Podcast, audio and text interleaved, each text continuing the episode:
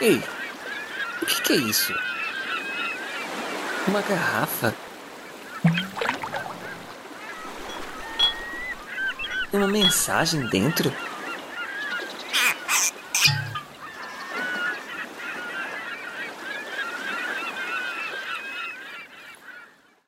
Por que eu não morri ao nascer e não pereci quando saí do ventre? Porque houve joelhos para me receberem e seios para me amamentarem?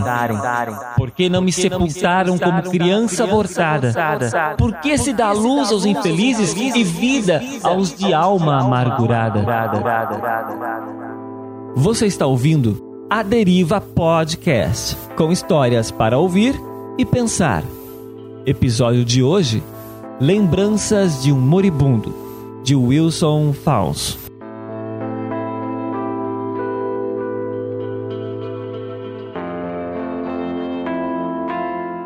O quarto estava completamente desconfigurado.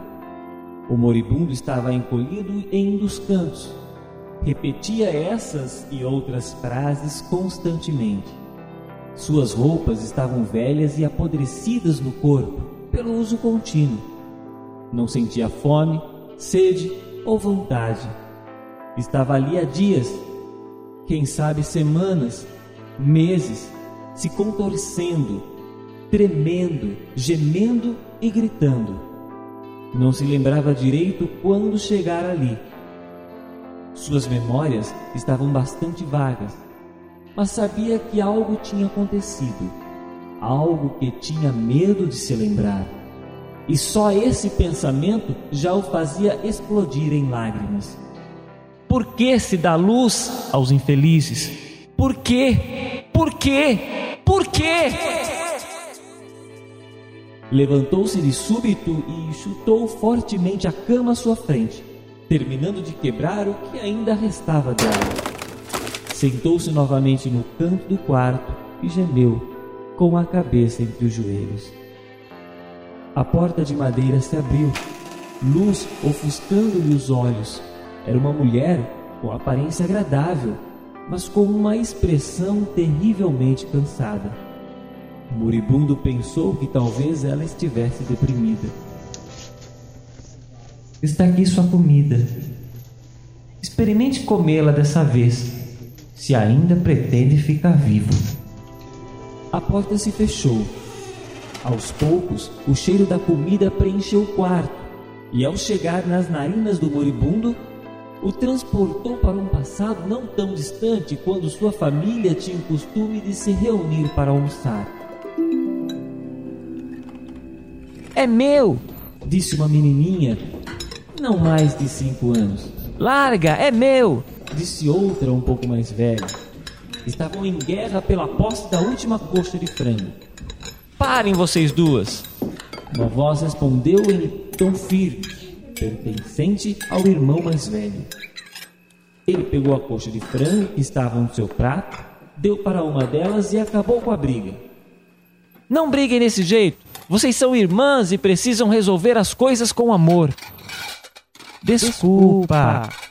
Responderam em coro e meio segundo depois estava com a boca cheia de frango.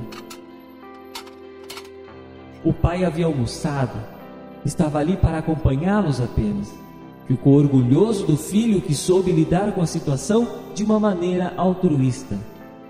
Seu bebezinho agora era um homem formado e que adorava chamar a família, especialmente os irmãos e irmãs, para almoçarem na sua casa. Era um rapaz muito sábio, também, sempre aconselhando outras pessoas. Acreditava que o filho tinha herdado essa qualidade dele. A mãe era de tipo prática, não gostava muito de pensar profundamente nas coisas.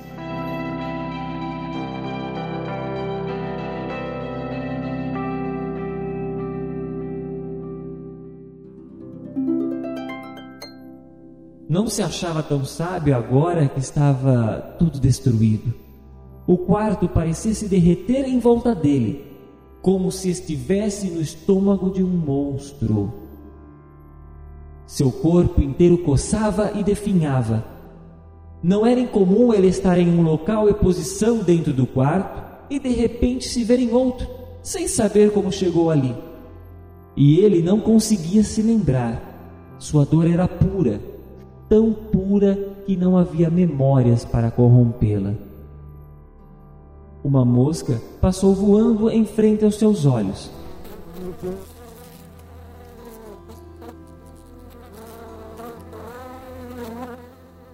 Encarou-a por um momento, até que ele a viu saindo pela janela. Ele foi junto e voou com ela até uma plantação de trigo, onde bois e jumentos aravam a plantação. Três de seus filhos mais novos, todos com menos de 15 anos, estavam por ali assistindo, maravilhados com a força dos animais.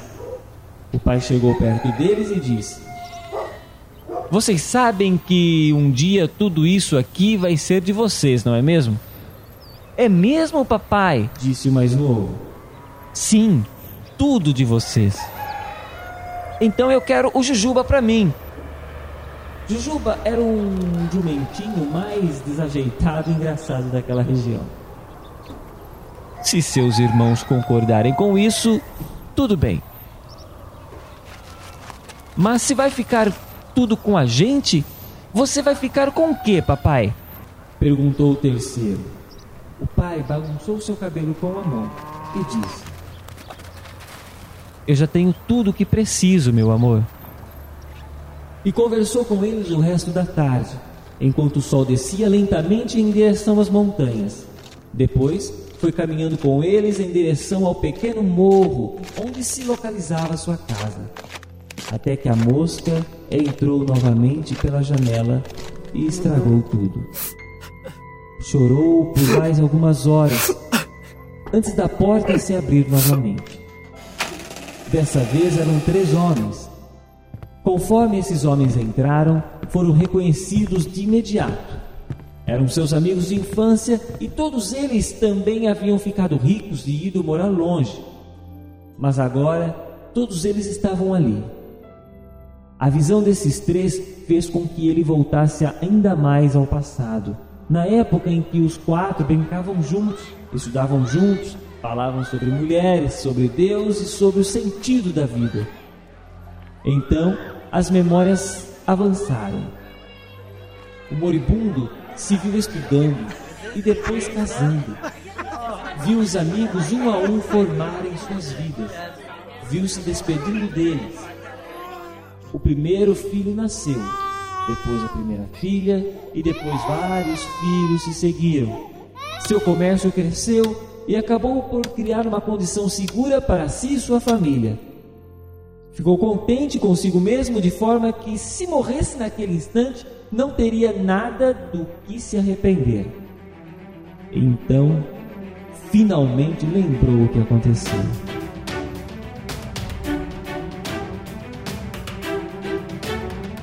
Era uma tarde como qualquer outra. Pessoas trabalhavam nas plantações e cuidando do gado. Os filhos almoçavam na casa do irmão mais velho. Seus mensageiros levavam e traziam mensagens. E ele descansava em sua casa. Um mensageiro chegou fazendo muito barulho. O que aconteceu, homem? Chefe, bandidos vieram da região lá do lado do deserto. Pareciam com pressa. Eles nos atacaram e roubaram nossos bois. Quase me mataram. Não sabia o que pensar.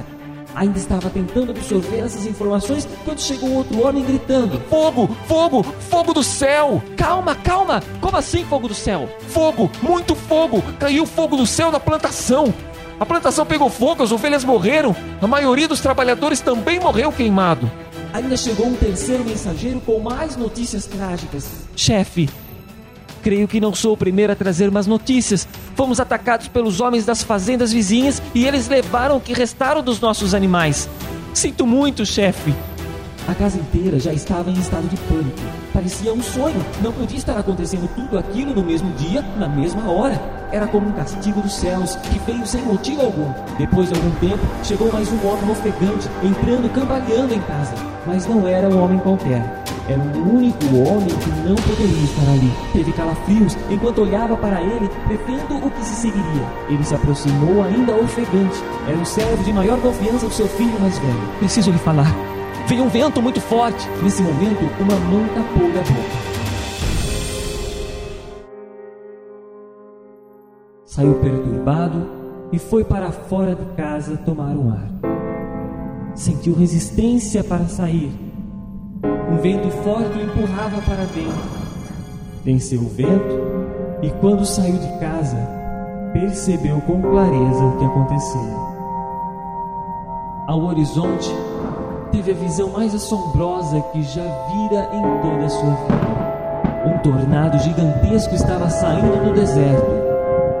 Já havia passado por várias cidades e vilarejos, pois os carregava dentro dele, juntamente com areia, várias árvores e objetos que estavam pegando fogo. Os pedaços de casas e de árvores eram constantemente arremessados para todas as direções, causando devastações e incêndios. Não parecia haver explicação para a existência daquele fenômeno. O furacão estava longe o suficiente para que não atingisse sua casa, e quando mesmo se distanciou, pôde ver ao longe o local onde deveria estar a casa do seu filho. Não havia nada além de deserto. De seus olhos escorriam lágrimas enquanto as memórias voltavam frente aos seus amigos. Os amigos também choravam, pois mal o reconheciam, agora em seu estado deplorável.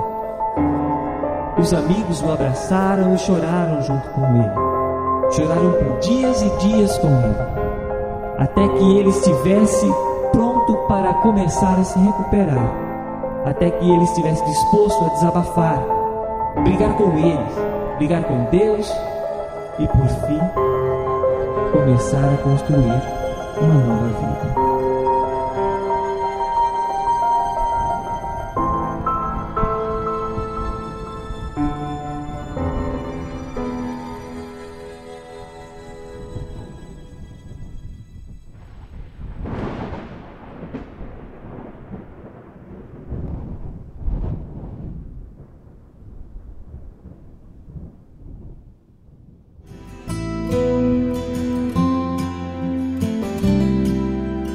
Você acabou de ouvir a Deriva Podcast, um oferecimento de nobarquinho.com.